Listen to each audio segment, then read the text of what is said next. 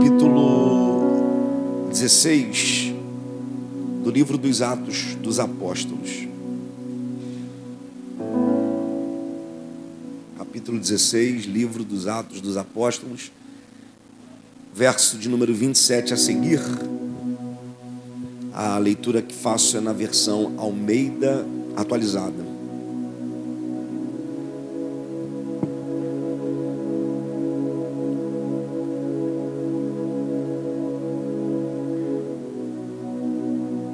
Capítulo 16, verso 27 a seguir. Diz a Bíblia: O carcereiro acordou e, vendo abertas as portas da prisão, sacou a espada para suicidar-se, supondo que os presos haviam fugido. Mas Paulo, Paulo gritou para ele: Não te faças nenhum mal, porque estamos todos aqui.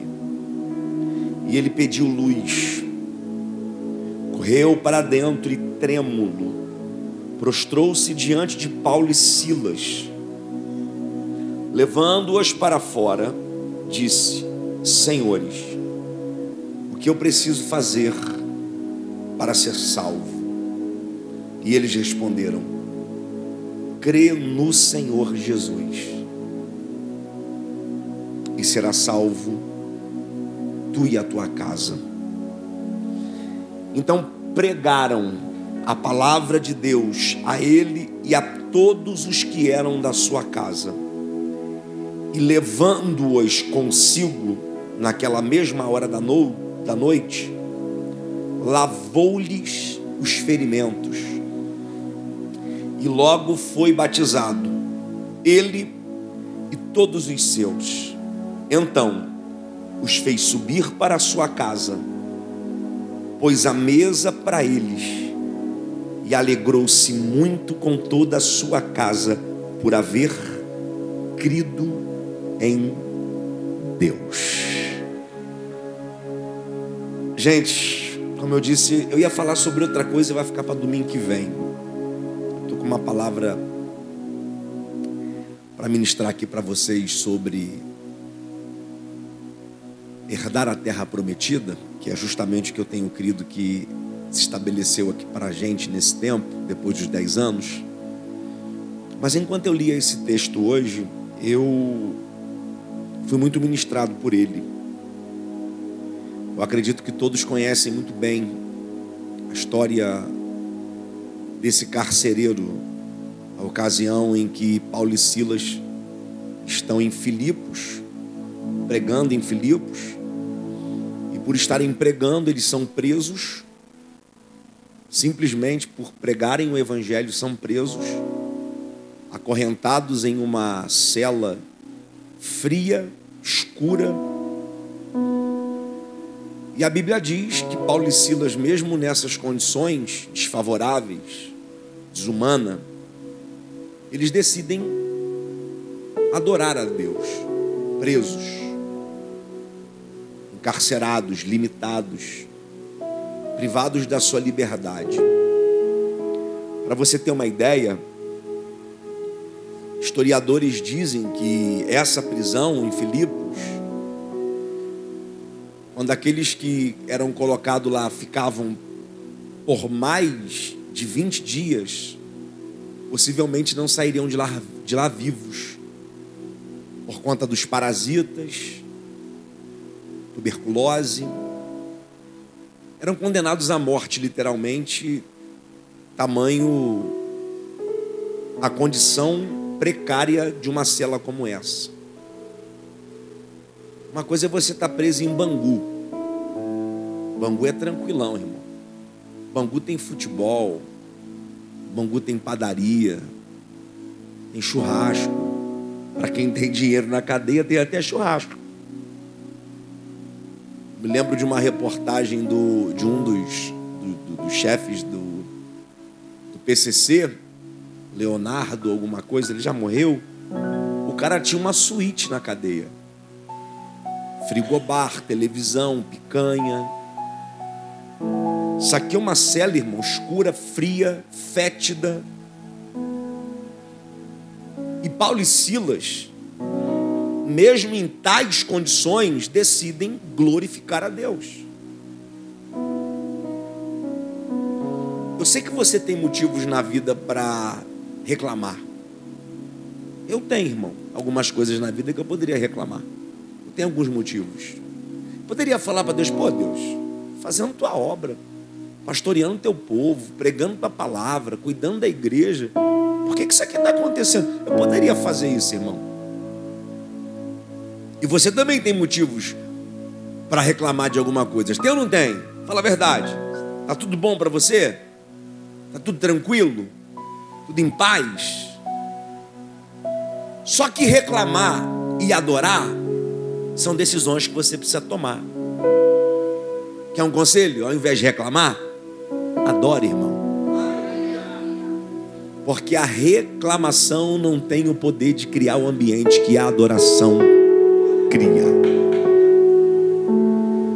Se eles estivessem reclamando, a gente de repente nem teria registros do que aconteceu lá. Mas eles estão em condições precárias, desumanas e adorando a Deus. E por volta da meia-noite, Paulo e Silas oravam e cantavam ao Senhor. E aí Deus reage. Diga para quem está perto: Deus reage. Deus reage. Deus reage à nossa adoração.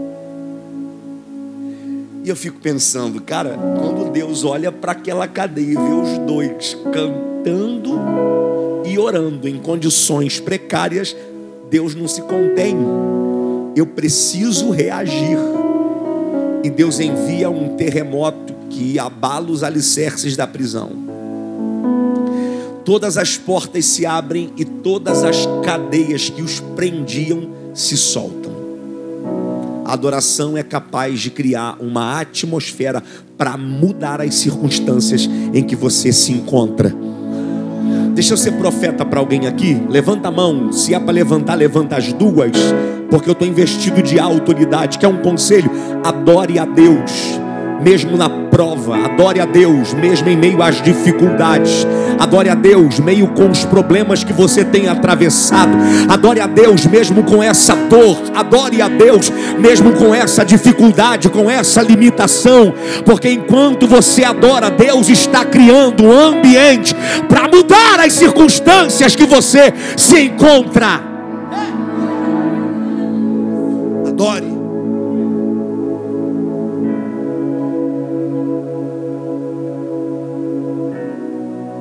Para uns isso aqui foi bom. Os prisioneiros, os caras estão livres. Portas abertas, cadeias soltas. E o que é felicidade para alguns é tristeza para outros. Porque quando o carcereiro acorda, Olha que interessante, né? Um terremoto sacode os alicerces da prisão e o carcereiro não acorda. Só acorda depois.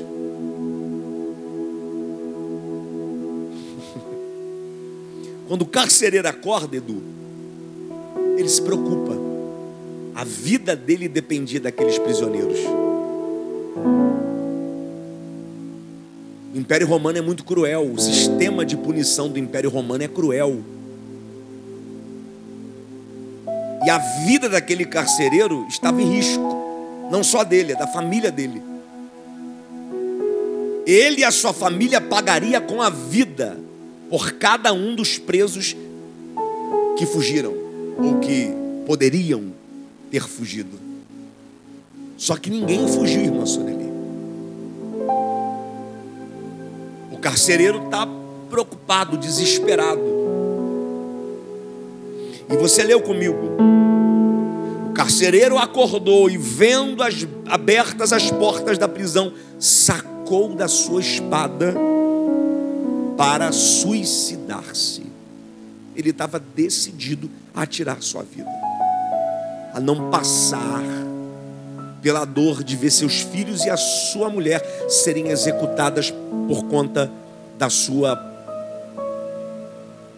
da sua falha em proteger os seus prisioneiros, da sua negligência em guardar a prisão. O Império Romano ia acreditar na história que foi um terremoto. Que tinha dois crentes lá orando e cantando e Deus abriu a porta. O Império Romano ia acreditar nisso. O Império Romano ia cobrar a vida dele, da família dele. E o sistema romano é tão cruel que primeiro morre os filhos e a mulher e o carcereiro vendo, para depois morrer o carcereiro. É por isso que ele decide, eu vou me suicidar. Porque geralmente o suicida ele comete o ato por dois motivos. Culpa é um dos motivos que leva alguém ao suicídio e para fugir da dor achando que vai fugir da dor. E é o que ele está pensando em fazer. Eu não quero passar pela dor de ver meus filhos sendo executados, minha mulher sendo executada. Ele pega a espada e está decidido a pular sobre ela e dar cabo de sua vida. E quando ele pega a espada, pronto a fazer isso, a Bíblia diz que Paulo dá um grito. Aleluia não te faças mal nenhum, porque estamos todos aqui. Gente, você não tem noção da revelação que eu tenho para a sua vida nessa expressão. Não te faças mal nenhum, porque todos estamos aqui. Era o que ele precisava ouvir pouquinho mais baixinho, meu filho. É o que ele precisava ouvir. O medo dele, olhe para cá. O medo dele era que eles tivessem fugido. E a fuga deles era a sua e a execução da sua família. O que ele precisava ouvir era isto: que eles estavam ali, que ninguém fugiu. Agora, olhe para mim, gente. Você já parou para pensar quanta gente ao nosso redor pedindo socorro, precisando de ajuda? E tudo que essas pessoas precisam ouvir é que nós estamos aqui.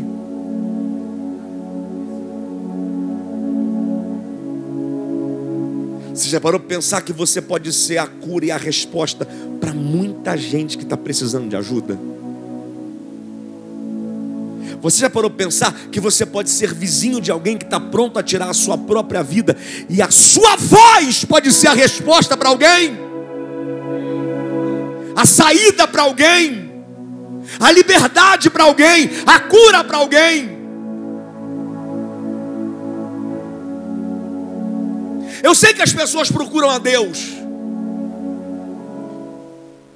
E se alguém que pode ajudar é Deus mas nada melhor do que um Deus revelado na vida de um ser humano. O carcereiro poderia, Deus me ajuda, mas não, ele vai tirar a vida, ele está decidido a tirar a vida, pular sobre a espada. E o que faz ele mudar a sua decisão é a voz de alguém dizendo: Nós estamos aqui. Recebe essa palavra, você não está nessa terra só de passagem. Recebe essa palavra, você tem um propósito. Tem muita gente para ser impactada a partir da sua vida, a partir da sua história. Levanta a mão, deixa eu liberar essa palavra. Ainda essa semana, pessoas vão te procurar pedindo ajuda. Ainda essa semana, você vai ser resposta para a vida de alguém.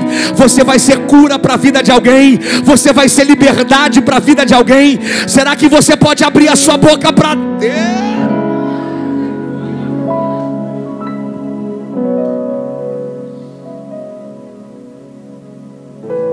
Estava vendo uns vídeos que me emocionaram de pessoas em, em situação de suicídio que foram resgatadas por bombeiros, policiais ou pessoas anônimas que colocaram a, a vida delas em risco para salvar outras. Eu me lembro de um vídeo de uma, uma jovem na janela de um, de um prédio, pronta para pular, e o bombeiro veio de cima e conseguiu pular e jogá-la para dentro. É tudo que aquela moça que iria tirar a vida precisava que alguém estivesse ali. Você não tem noção do que a solidão é capaz de fazer com alguém. Solidão mata.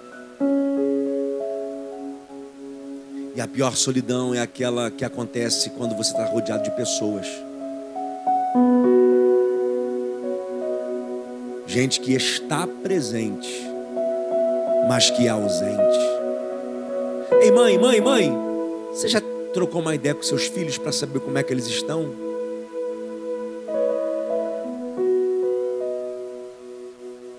Será que você já trocou uma ideia com a, pessoa que convive com você na sua casa? Você pode estar convivendo com alguém em processo de depressão, e se você não, não se posicionar para dizer que está ali, essa pessoa pode morrer. Sobretudo nessa era digital, onde cada um está com o celular na mão. Pessoas se comunicando dentro de casa via WhatsApp. Um num quarto, outro no outro, se falando por WhatsApp. Tem horas que o que essa pessoa que está doente precisa é de calor humano. É de uma mão para segurar, de um abraço para ser aconchegado, de uma voz para aconselhar. Eu garanto para você que muita gente que tirou a sua vida não teria tirado se tivesse alguém por perto para dizer: Eu estou aqui. Se é para chorar, eu choro junto. Se é para sofrer, eu sofro junto. Eu estou aqui. Não faça isso, eu estou aqui. Você pode ser a solução que alguém precisa. Não te faças mal nenhum, porque nós estamos aqui. Bata no peito e diga: Nós estamos aqui. Se depender da gente, se depender desta igreja, se depender de mim e de você, ninguém vai ficar para trás, ninguém vai ficar perdido, ninguém vai perder a vida. Nós estamos aqui. Esse é um belo discurso, mas nós somos péssimos na prática. A gente esquece da pessoa que sentou do nosso lado domingo passado. Ele para de frequentar a igreja, a gente nem lembra dele. A gente esquece muito fácil das pessoas.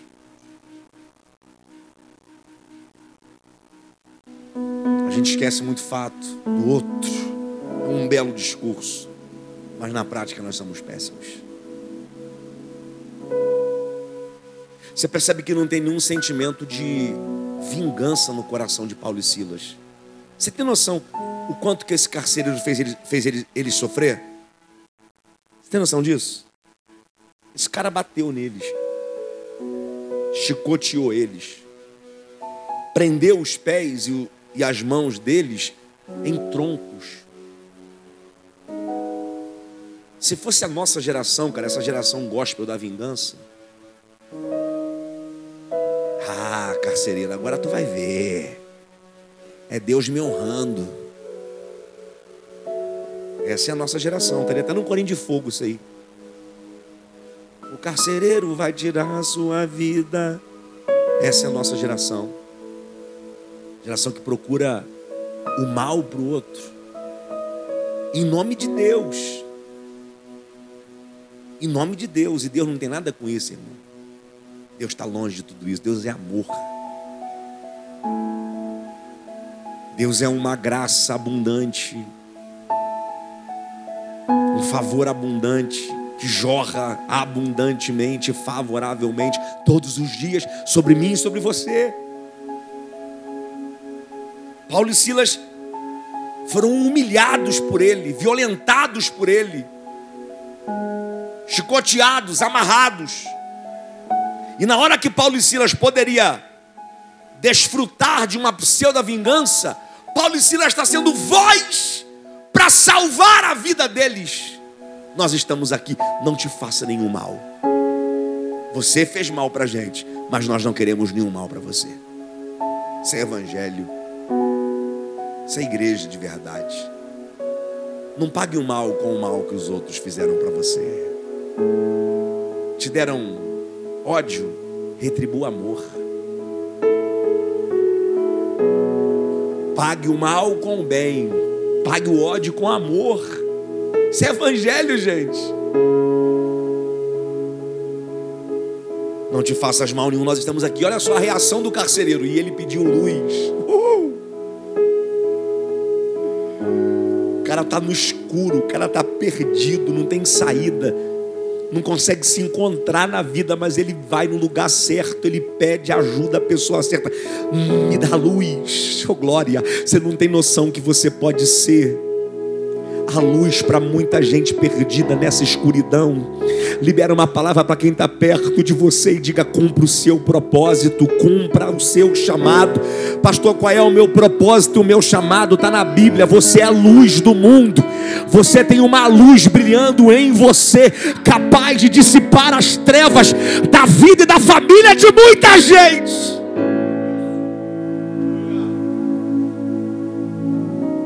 E ele pediu luz.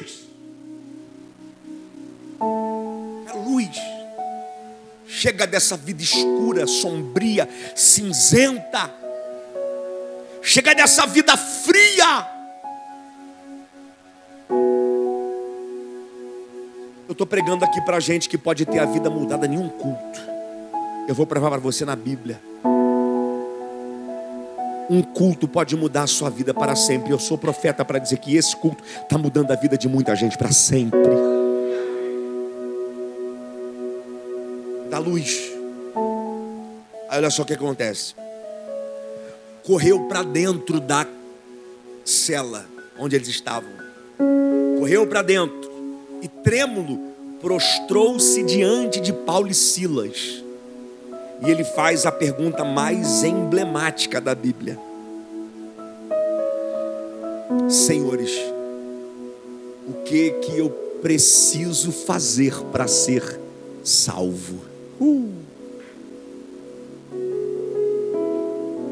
Essa é a principal dinâmica do Evangelho, gente. O Evangelho não é sobre as coisas que a gente vai adquirir. O Evangelho é sobre a, a salvação que nós iremos alcançar. É tudo sobre a salvação. As bênçãos, a prosperidade, a porta aberta, tudo isso que a gente desfruta é apenas um bônus porque o eixo do Evangelho é a salvação.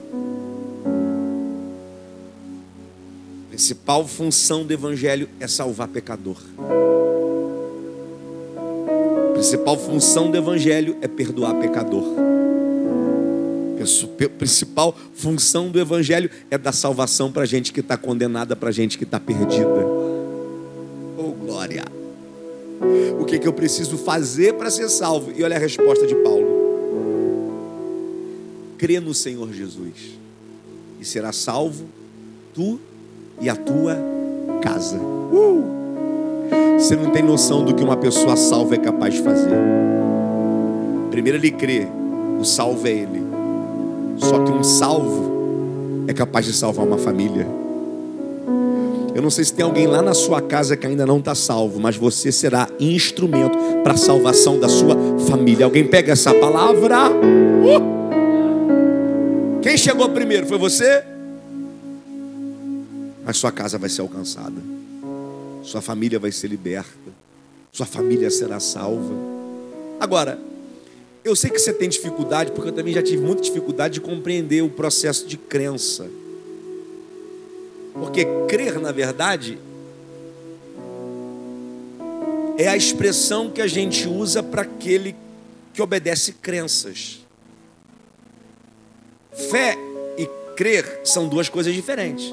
Ter fé é uma coisa, crer é outra. Para que eu creia, eu preciso ser apresentado os princípios, valores e crenças para que de fato eu creia nelas. Crê no Senhor Jesus será salvo tu e tua casa. Eu creio, está salvo? Não.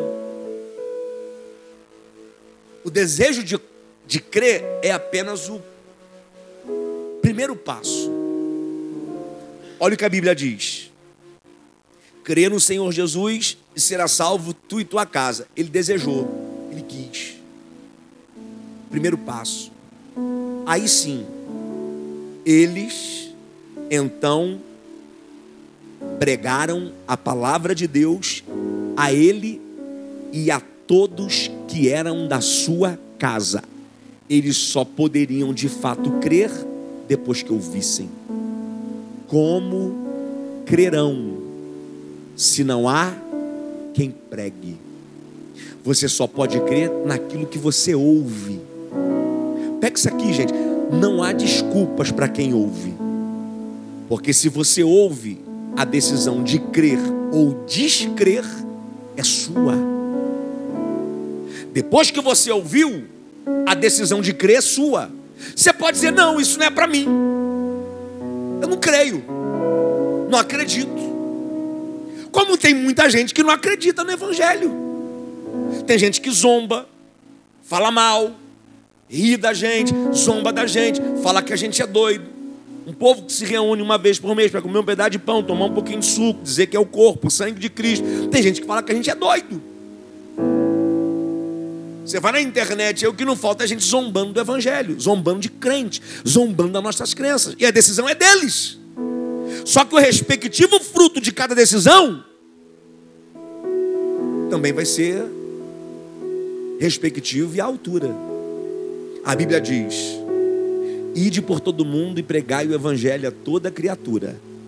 Aquele que crê será salvo, e aquele que não crê já está condenado. Pergunte para quem está perto: você crê? Ah, é óbvio que crê, né? Então diga: eu creio. E crê como? Uhul! Então aplauda Jesus.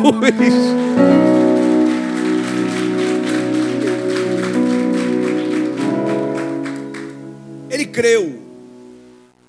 Só que crenças precisam ser visuais. As crenças precisam ser acompanhadas de práticas.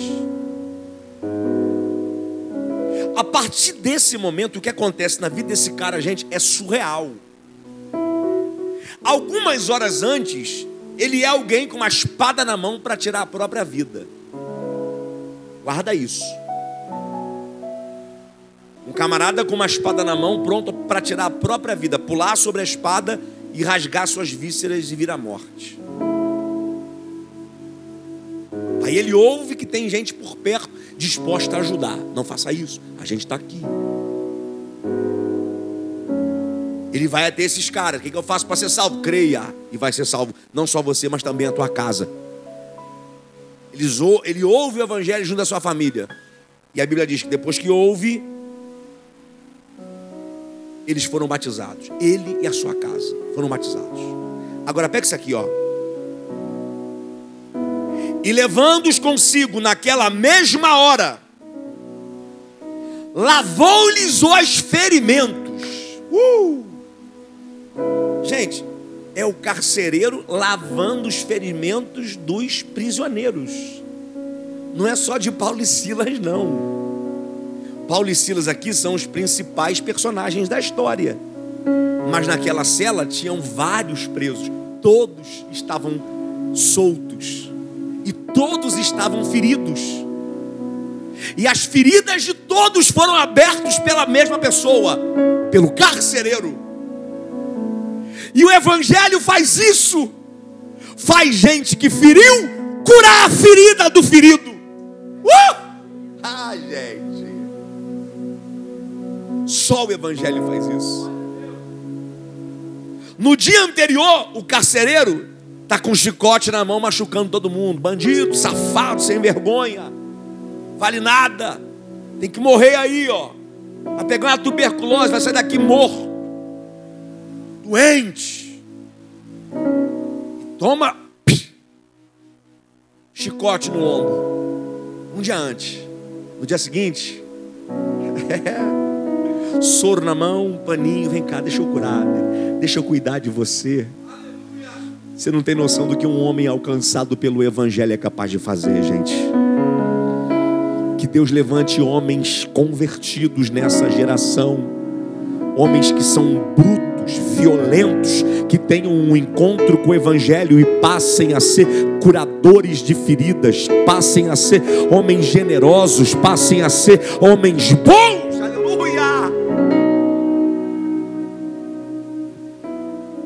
Sou dessa tese que bandido bom é bandido morto. Não, bandido bom é bandido convertido. A morte é apenas um, um castigo para quem escolhe a impiedade e não quer se arrepender de se converter dela.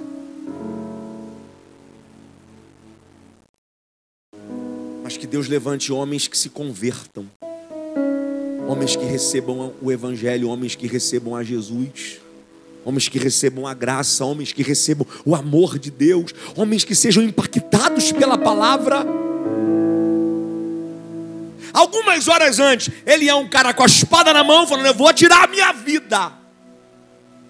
E agora ele é alguém manso, com uma toalha na mão, curando as feridas daquele que ele mesmo abriu. Não se espante se você tiver que voltar em alguns lugares para ser cura onde você foi ferida. Porque o Evangelho faz isso. Aceitei Jesus, beleza e as pessoas que você maltratou no passado.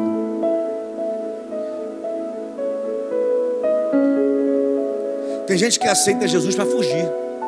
O cara tem um monte de dívida no mundo. Aí aceita Jesus. A dívida continua, você tem que pagar.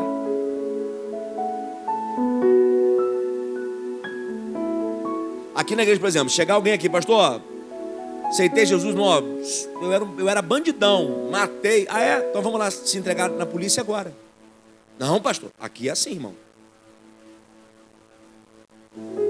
Porque crime precisa de justiça. Pecado, quem perdoa é Jesus, mas o crime, só a justiça pode absolver.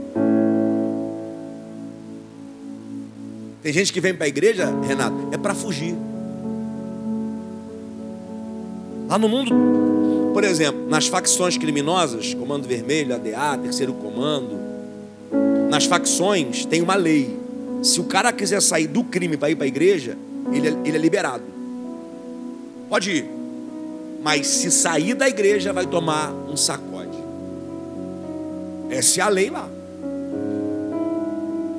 Aí tem gente que foge, vem para fugir. Não, cara, você tem que vir para a igreja porque você teve um encontro com Jesus. Porque você ouviu o Evangelho, creu no Evangelho e decidiu que essa é a melhor vida para você viver. Uhul! O que é crer? Crer é pegar crenças e viver a partir delas. Crer em Jesus é viver debaixo dos ensinamentos dele. E o carcereiro começou bem. Se é para crer, vou começar do melhor jeito. Vem cá, machuquei vocês? Vem cá que eu vou cuidar de vocês agora. E fez mais, gente. Uhul! E logo foi batizado ele e todos os seus. Aí a última parte do versículo. Então os fez subir para a sua casa, pôs a mesa para eles, preparou um jantar, serviu eles. E o cara que estava pronto para tirar a sua própria vida, diz a Bíblia, alegrou-se muito com toda a sua casa por haver crido em Deus. Aleluia! Você pode aplaudir ao Senhor bem forte.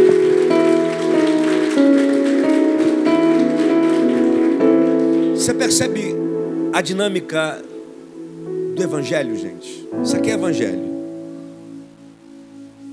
Puro e simples, mas é Evangelho. Ele precisou de luz. Luz de alguém que estava na luz, de alguém que se colocou à disposição para ajudar. Nós estamos aqui. Ele se arrependeu, arrependido, trêmulo, se prostra. O que, que eu faço para ser salvo? Você tem que crer e você vai ser salvo também a sua casa. Eu quero crer. Então ouço o Evangelho, ele ouve o Evangelho, Paulo prega.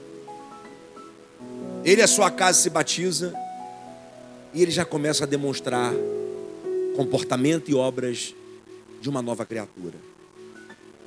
Cuidando dos feridos, servindo e se alegrando porque creu. O principal motivo da nossa alegria, irmão, não é outro. Eu, como pastor, fico muito feliz em ver a igreja cheia, ver uma festa como a nossa. Festa bonita, bem organizada, bem decorada. Eu fico feliz. Mas o motivo da minha felicidade e alegria não é isso. O que deve nos trazer alegria plena e efetiva é o fato de crer em Jesus. Alegrai-vos por isto, por saber que o seu nome está escrito no livro da vida. Pergunte para quem está perto de você: qual é o motivo da sua alegria? Qual é o motivo da sua felicidade? Vitor, meu filho, tem gente, Vitória, que está esperando ter dinheiro para ser feliz. Ah, não vou levar minha, minha esposa para jantar, não, porque eu tô duro. Aí eu, ano que vem eu vou estar tá melhor e a gente vai curtir o dia dos namorados. Esse ano dá não, esse ano tá, tá difícil. Lula tá uma prova, não dá para comer picanha. Esse ano não dá não. Tem gente esperando ganhar dinheiro para ser feliz. Cara, se tu não consegue ser feliz sem dinheiro, tu não vai ser feliz com dinheiro não. Porque o dinheiro só escala o nível de alegria, ele te leva a ter alegrias em lugares mais tops, né? Mas dá para se alegrar comendo uma pizza na Make, que é baratinha, nem tô ganhando nada para falar isso aqui. Quanto custa uma pizza na Make hoje? 50 conto? Você não consegue levar sua esposa para comer uma pizza de 50 cruzeiro? Pastor, não dá não. Então beleza, leva ela para tomar um, um caldo de cana no soberbo. Ah, pastor, não vou levar flores para ela porque ela não é romântica. Ou é você que é um mão de vaca? De repente ela gosta de receber flores. Você nunca deu para saber? Ah, pastor, não vou dar uma caixa de bombom não que ela precisa emagrecer. E quem disse que ela quer?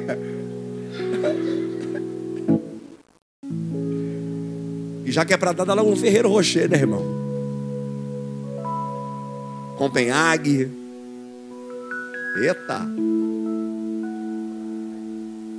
Olha aí. Você está esperando o que para ser feliz? Você já creu em Jesus, isso já é um motivo suficiente para isso.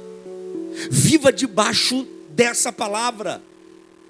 Você pode estar passando pela pior das situações. Cara, você veio num lugar hoje que pode mudar a tua história para sempre. Você tem noção que a vida desse cara mudou em fração de horas?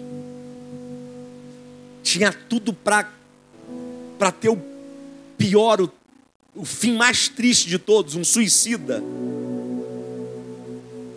Encontrado morto dentro de uma cadeia. Filhos desamparados, mulher desamparada. Que tinha tudo para ter um trágico fim. A Bíblia diz que ele se alegrou. O fim da história é essa. E ele se alegrou com toda a sua casa, porque creu em Deus. Aqui o fim justifica o meio. A história dele termina dizendo que ele se alegrou, porque no meio da história ele creu em Deus. Uhul! Levanta a mão e recebe essa palavra. Você não tem noção do que pode acontecer na sua vida a partir de hoje, se você sair dessa casa crendo em Deus, crendo em Jesus. Pastor, o que, que eu faço para crer? Creia na palavra que está sendo pregada, creia no Evangelho, creia no que sai desse altar, creia no que Jesus ensinou, viva o que Jesus ensinou e viva! Eita! Vamos ficar de pé em nome de Jesus?